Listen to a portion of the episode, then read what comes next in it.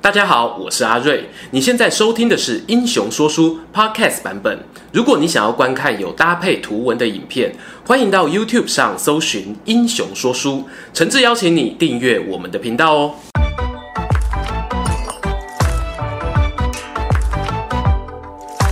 Hello，各位英雄说书的观众朋友，你们好，我是说书人阿瑞，欢迎大家来到我们今天的英雄聊天室。哎，旁边没 错，英雄聊天室的我们的固定班底啊，柳玉，哎，柳玉，大家好，我是说书人刘玉。 今天要聊什么主题嘞？哎，今天要讲我们说卧龙跟凤雏啊，哎呦这两个知名人物。哎，我们来聊一下可能大家没有那么熟悉的庞统。庞统是不是？是好，那显然卧龙就要放在柳玉的频道那哎，边。对，因为毕竟那个粉 丝嘛，诸葛亮的部分我到时候再来做一支影对片。好，所以呃，今天呢，在阿瑞这边，我会跟大家来分享一下关于凤雏庞统，嗯哦，他的一些小故事。其实蛮多人之前就在敲碗了，对敲这一号人物。嗯，对，，也是算有一点神秘的人物、哦，当然也包括说大家对他的这个期待很深啦。嗯因为毕竟有一句话说得好嘛，对，卧龙凤雏，哦，得其一，可得天下。可得天下，啊，这两个 都得到了。哎，啊，刘备怎么发生什么事？对，啊一加一不等于二嗯。柳玉刚好也做一支影片啊，。我有做过。对，《水镜书院的真相》没看过没关系，我们这边简单做个说明。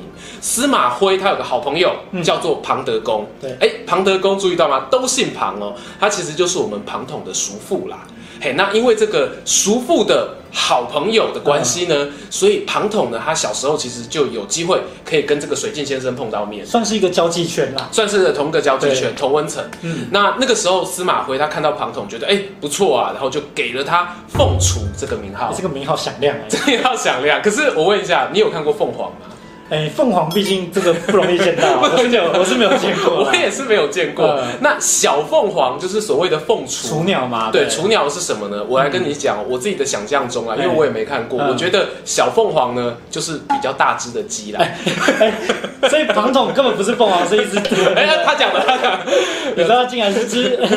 鸡啊？ 因为呢，其实如果你摊开史书当中嗯呢，你看庞统的形容，我们陈寿说他是什么嗯少时仆钝，哦，简单讲了，用句大家熟悉的话讲，就是短价给满蹄呀。还蛮符合的。嘿，蛮符合的。其实庞统他从年轻的时候，他所留下来的记载，就不是一个很善于言谈交锋的人。哦，嗯，他是个心里很有想法，作战军事战略规划也都非常的积极的人。嗯可是问题呢，偏偏就是嘴巴上讲话，比较含蛮。我真含慢讲话，但是我真实在。对，没有那么伶俐。嗯对，那这件事情反映在什么呢？刚刚讲到替他取名凤雏先生的这个司马徽，其实他们因为这个交际圈的关系啊，对在庞统他成年哦，就是大概十八、十六岁的时候，他有跟这个司马徽见过面。嗯，哦，那个见面的场景，算大是初次见面，哎对，初次见面。呃到他家拜访到他，他家拜访，那司马徽是长辈嘛？对对，理论上晚辈见到长辈，嗯那个场景可能会是哎奉茶，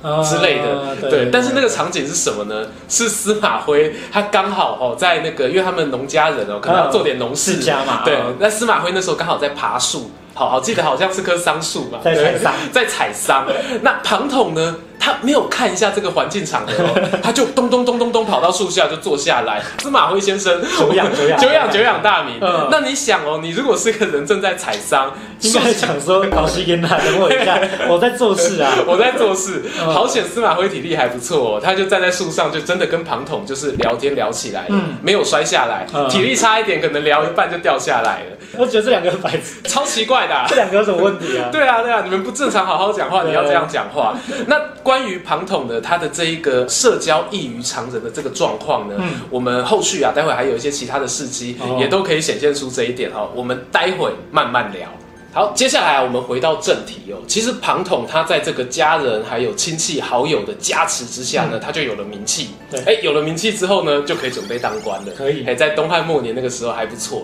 他就在南郡这个地方担任公曹啦。嗯然后呢，也会学着像他的叔父庞德公，还有他的这个算是老前辈司马徽、嗯水镜先生一样，开始品评人物。算是一个当时的主流啦。哎，主流当时谈论人物对。那庞统他品评人物有个风格、哦，嗯就是他大部分都讲别人的优点，哦比较少讲缺点。嗯，哎，与人为善的这个概念，对对 他当官啊，其实一直当当当当到赤壁战后哦，嗯那个时候呢，赤壁大战曹操打输了嘛，对，曹操打输之后呢，就开始往江陵那边退守。嗯那这个时候呢，接下来东吴这边，哎，有一个很有名的大将周瑜，他就领了南郡太守，嗯对然后跟曹仁在那边对抗。哦，嘿，哎这个时候庞统呢，他担任的公曹上面的长官其实就是周瑜，其实算是周瑜的直属，哎，下属这样子，哎，算是周瑜的下属，哎没，错关系应该算亲近的，所以我会嗯对做一个想象啦。对，因为像我们知道当代其实哇，年纪轻轻，然后就用兵，有这种哇超出大家想象范围，就是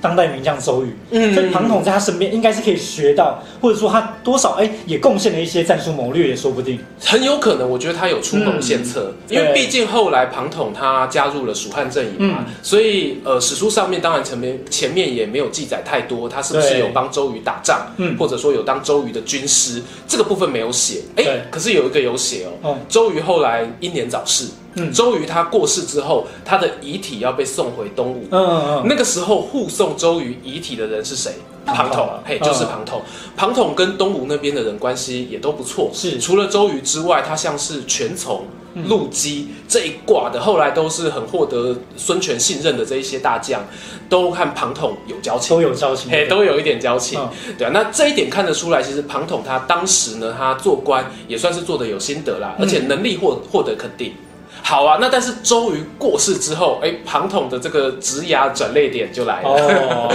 因为接下来发生什么事呢？刘备他就占领了部分的荆州。嗯嘿，刘备占领部分荆州之后，庞统那个时候呢，他还是在这个荆州南部这个地方当官。嗯那个时候按照史书的记载，他是在耒阳县这个地方，哎、哦担任一个小小的县令。小县令，小县令，那庞统 担任小县令，刚刚柳玉提到的嘛，他是有抱负的人。嗯你给我当个小县令，整个感觉就不开心啦，感觉不开心，他就不想批公文。哦，不想批公文，公文就一直叠，一直叠，一直叠，最后公文叠到比庞统的人还高啊！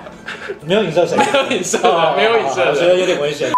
所以当庞统发生了这样子有志难伸的事情的时候，就被刘备知道了。哦，嘿，那刘备说：“哎，你这个县令怎么公文都不批啊呀、其实刘备当时的第一个反应应该是免官嘛，就其实是、 哎这个新人不行啊，我不要用了。，对对对，这个新人办事不那就有人站出来讲话。 庞统的好朋友，嗯刚刚讲到庞统，他因为能力获肯定嘛，所以他在东吴有一些好朋友，其中有一个人我们之前也在影片介绍过，叫做鲁肃。对，哎，那除了鲁肃之外呢，还有一个呢，当时已经加入刘备阵营了，也就是嗯我们前面讲到跟庞统齐名的诸葛亮，诸葛亮所卧以龙，鲁肃跟诸葛亮都联名，就是刘备这个人是有大才的、啊，有大才的，那对。当个县令太浪费了，对啊，你看到是其实是蜀汉跟东吴两边阵营的人都推荐他，是不容易。嘿，那刘备呢？他哦，大家既然都这么讲，嗯我就从善如流，所以呢，他也就没有再去追究庞统他在耒阳县这边。不批公文，哎，不批公文的这件事情 了，他就直接把庞统从基层拉起来，跟诸葛亮一起并列军师中郎将。是突然拉得很高哎、哎、对其实算是一个对呃啊破格提拔。对对对嘿庞统呢，他因为他的好兄弟诸葛亮跟鲁肃的推荐之下哦，他总算飞上枝头哦变成凤凰了，变凤凰 啦他有机会啊，可以跟他的老板刘备，就是常常开会啊，面谈一些国家大事。嗯庞统呢，他就提出了一个他自己非常喜欢的一个战略构想。他一直跟刘备建议说，荆州这个地方啊，只能够暂时当做一个落脚处。对，嗯你必须要找一个可以安稳的一个基地。好，因为荆州四面有敌人环绕了，其实对比较危险，所以庞统建议刘备呢，把眼睛往西边看。嗯，那个时候的西边是益州。益州，哎啊，益州牧是谁呢？叫做刘璋。没错，好，哦刘璋姓刘，其实也是广义的汉室宗亲，对和刘备一样哈、对，那都留着这个姓刘的血统。刘备最常讲的一句话是什么？就是姓刘的不打 姓。哎、更何况哦，其实那时候刘备跟刘璋有一点交情，嗯，他们碰过面之后呢，这个刘璋他就邀请刘备到他的益州大本营成都的北方，对好帮助刘璋协防汉中的张鲁，嗯，哎、那所以刘备等于是应别人邀请当佣兵，对对对，嘿，那在这个状况之下呢，庞统看了心里着急啊。对庞统心里急，可是庞统说话说不出来， 我真罕慢讲话，他只好回到房间里面，就拟了三条企划案，哦三条计这个策很，有名，嘿，三条计，然后献给刘备，那分别是上中下三计。嗯，上计是什么呢？很有名，就是他建议刘备哦，直接就是派出一支急行军，嗯轻装部队攻进成都，擒贼擒王，直取成都，直取成都。中计是什么呢？他建议刘备假装自己的荆州发生变故，嗯嗯，然后假装回荆州的路上呢，一个回马枪，哦，哎一个幕府假 动作，打打下成都哦哦，这个用假动作。夏季是什么呢？夏季就是哎。荆州假装发生事情，嗯然后啊我就真的回哎荆，州哎了，我就真的回去。 就真的回去，就不打了，然后不打了，对，就慢慢的有机观望一会下观望一下，嗯再看有没有机会把慢慢这进去就对了慢慢进去。那因为为这个嗯上中下季其实很有名嘛，对嗯那也蛮多人就说了，哎，我看他这个庞统就好像是一个高明的魔术师，对哎，这三张牌你随便选一张，但他早就料定你会选中间那一张了嘛，他知道刘备的心意，啊，对，好像是有点这种概念在。那包括你去看那个原文记载，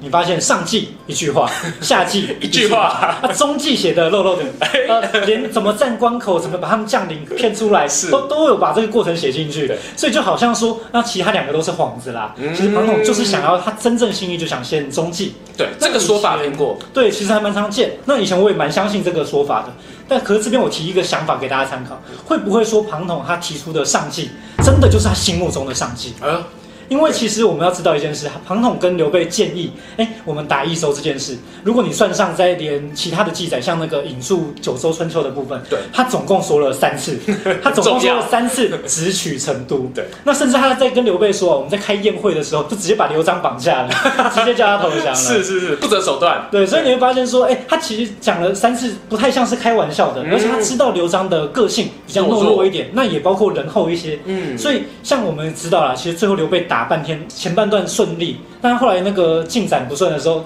最后是包围成都，那刘璋是最后不得已开城投降。如果说硬要奋战，还可以打哦。所以对庞统说，如果我们一开始就给他压力，哦，直接擒贼先擒王那种感觉，就不用打持说不久定战啊他了，直接会投降的嗯。那这个东西当然说你说起来，哎，很冒险，那它就是一个高风险高报酬的谋略对。庞统的风格，说不定这是一个哎，庞 统异于其他人的地方，就在于他敢提出这种很冒险的政策，很冒险的策略。对对，可所以能是这样。上季跟中季其实讲起来都是有可能的，对，那那个夏季就有点像 是我已经跟你讲很多次要打益州了啦，那哦你一再不讲，哦我们就退回荆州啦，我们不要打啦，哦就大家都不要打，大家都不要打，对啊，荆州也很安全啊， 对啊， 很像哦。以前就是如果男女朋友吵架啦，嗯对啊，女朋友就对男朋友说没有啊，没有生都不要气去啊对啊，都不要去 啊，对，休假干嘛？上班加班，嘿，对，不要陪我出去，不要约会了。 原来是他们是这种关系，所这以就是庞统跟刘斗备嘴，刘备在那个闹小脾气，就对了， 都不要打啦，我们就回荆州了 啦。所以刘备他算是懂得这个男女关系的人哦，他 有经验是不是？没事没事没事，没有没有。没有他后来呢，他为了不要让庞统心里难过、生气气 啊，他就选了中计。嗯那中计呢，确实也很顺利，所战皆捷，嗯也真的把刘璋的两个将领哦，一个叫杨怀，一个叫高沛。骗了出来，哎，砍掉，然后顺利推进到了涪城这个地方。嗯哦，那刘备因为这个时候进展顺利啊，开心，他就在涪城这个地方摆下酒宴哦，叫将士们进来，哎，庆功一下。嗯庆功宴阶开 party 对阶段性任务达成了。话说，在这个浮城的庆功宴上面，哇，酒酣耳热啊，嗯气氛非常的热烈喝，啊喝啊！那刘备开心啊，他就问庞总说：“哎、军师啊，你看今天啊，我们这个酒宴这样子，气氛不错吧？快不快乐啊？”嗯庞统怎么说呢？庞统说：“主公，你怎么可以快乐呢？你是打下别人的城池啊！你这个时候快乐开心，不是仁义之君啊！竟然讲这种话，竟然讲这种话、大家喝的正开心。对啊，，上中下季你提出来的， 那自己当初自己讲，然后现在照你的方法打下来，对你还教训 我，所以刘备听了之后感觉就不对了，哦他就跟庞统说：“你哦出去， 我出去，出直去。接赶出去。”庞统呢一听，哎，没有反应，好，他真的就站起来就出去了。哦哦哇，那个时候气氛降到冰点，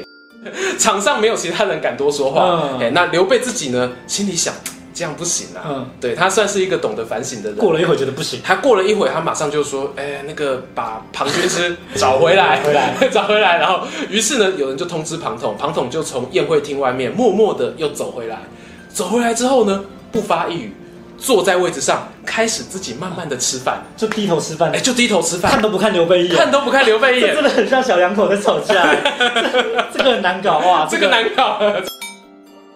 到底这一对冤家，嗯他们要怎么样去解开他们这个时候的心结呢？其实我们英雄说书，我们开台的第一支影嗯第一片，支影片就是讲这个故事。嘿，那因为那时候第一支影片嘛，所以有点羞耻 play 的概念。真的 如果说大家不介意的话啦，想要了解最后他们怎么和好的哦，欢迎去看一下我们频道的第一支影片。不过从这件事情当中啊，其实我们看得出来，嗯庞统他真的是一个外表上面不善言辞，对甚至有点温和的人。嗯嗯嘿，那但但是呢，他的内心哦其实是非常积极进取的。他内心常常有大胆的想法，哎，像刚刚讲到的上计嘛，非常的大胆，我动不动就我有一个大胆的计划。呃，那庞统这种个性其实非常适合当军师，哎真的嘿，非常适合。那后来呢，在这个浮城的作战会议哦，这个庆功宴结束之后，庞统他就继续带着刘备往前冲。可是呢，因为冲得太快，冲得太快，不幸的事情就发生在他们围攻洛城这个地方的时候。当时发生什么事呢？庞统啊，他个性非常的积极，可是呢，他的身体跟不上他，身体跟不上啊，身体跟不上，对他的身体就是个反应慢的人。毕竟不是武将出身，毕竟不。是哦。那在围攻洛城的时候，攻城战上面呢，守军的将士箭如雨下。庞统呢，他就骑在马上在前线，看到这些飞箭过来，心里想着是什么呢？我要躲过这一支箭啊！结果没躲过 啊。他在洛城当中呢，就中箭落马，最后伤重不治而死。死的那个时候，庞统只有三十六岁。很年轻，很年轻啊。在《三国演义》里面呢，罗贯中哦，他把我们前面这一段故事改编成庞统他急于立功，然后结果误中埋伏嗯对，在落凤坡这个地方中箭落马这个而地死。 名对，这名字看到就不对劲了，看到就不能你还去了。对，所以其实我自己个人呢是超想要帮庞统平反的。吐槽一下，对，想要吐槽一下，我想跟罗贯中讲啊，老罗难道不知道这个反应力这种东西哦是天生的吗？对他一定没有玩过那个第一人称射击游戏哦， 他不知道庞统呢当时的情境，我想象下，很可能是他看到刘备在攻城，嗯，他想到说，哎、刘老板五十几岁啦，攻城的时候身手矫健啊，我才三十六岁，一定没有问题的。哎呀， 就哎中呀，说话的时候就中了一箭中了一箭啊！因为他没有想到刘备他是从黄金贼、黄金之乱时代就起兵，一路打滚啊，一路打滚打仗沙场老将啊，嗯他是一只放山鸡啊。对， 我们庞统是什么呢？一只肯德基啊，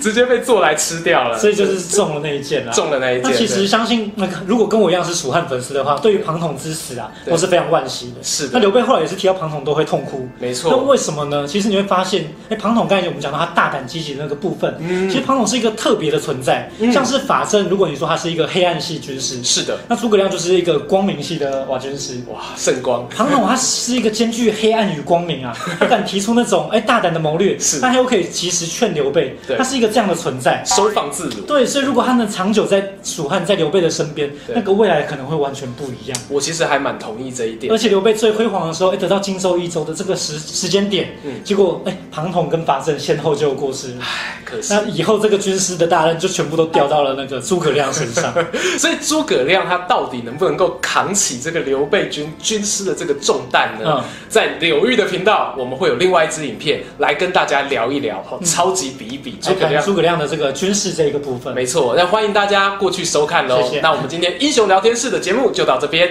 下次再见，拜拜拜